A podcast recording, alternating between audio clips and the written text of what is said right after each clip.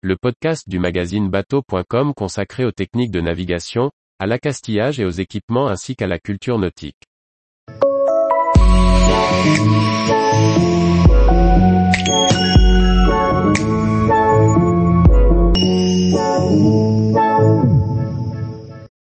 La Neptune, barque du Léman, un voilier suisse centenaire à la restauration exemplaire.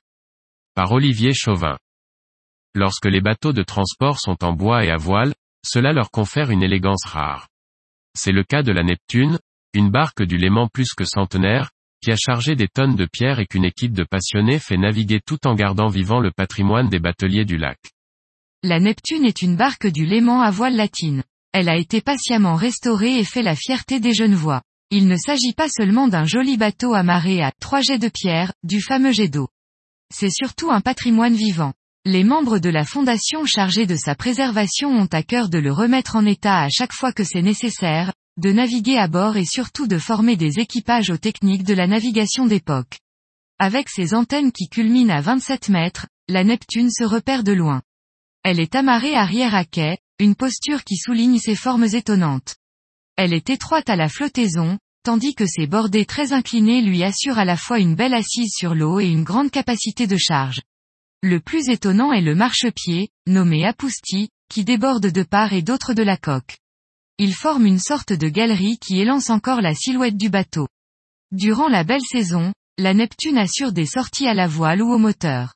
En complément, les membres bénévoles de l'équipage, les Bakounis se retrouvent chaque semaine pour une navigation d'entraînement, suivie d'un pique-nique sur le lac. C'est l'une de ces sorties qu'il nous a été donné de partager. Dans le poste d'équipage, une grande table occupe toute la partie centrale.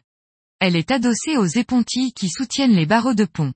Un poêle à bois voisine avec la pompe de cale monumentale. La hauteur est mesurée, mais l'espace est bien dégagé et une grande affiche reprend les plans du bateau avec la terminologie suisse des pièces qui le constituent. Un à un, les Bakounis, arrivent à bord. Ils viennent se former pour renforcer l'équipage qui compte en moyenne une cinquantaine de membres, dont un tiers de femmes. Après un rapide briefing, chacun va qu'à gréer les voiles et à passer les écoutes.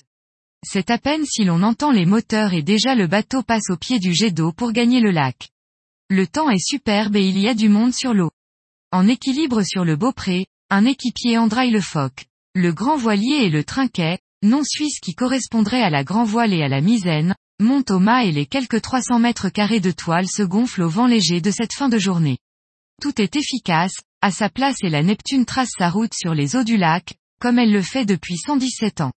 Les vers sortent, les victuailles aussi et c'est à la nuit tombée que nous passons à nouveau entre les digues du port, cap sur les lumières de la ville. Le bateau a été construit en 1904 au chantier naval de Locum, à une époque où l'on comptait une bonne centaine de barques sur le lac. La Neptune transportait 120 tonnes de pierres en pompée jusqu'à son désarmement en 1968. Délaissée, la Neptune se dégrade et finit par couler dans le port. Elle est remise à flot et rachetée par l'État de Genève en 1971. Rénovée une première fois, sa gestion est confiée à la Fondation Neptune. Le but premier était de permettre au bateau de renaviguer et quelques entorses aux règles de l'art ont été commises lors de sa remise en état. Elle a néanmoins permis de maintenir le bateau à flot et d'assurer des sorties de groupe. Pourtant en 2005, la Neptune n'en peut plus et pour son centenaire, c'est une véritable reconstruction qu'il faut envisager.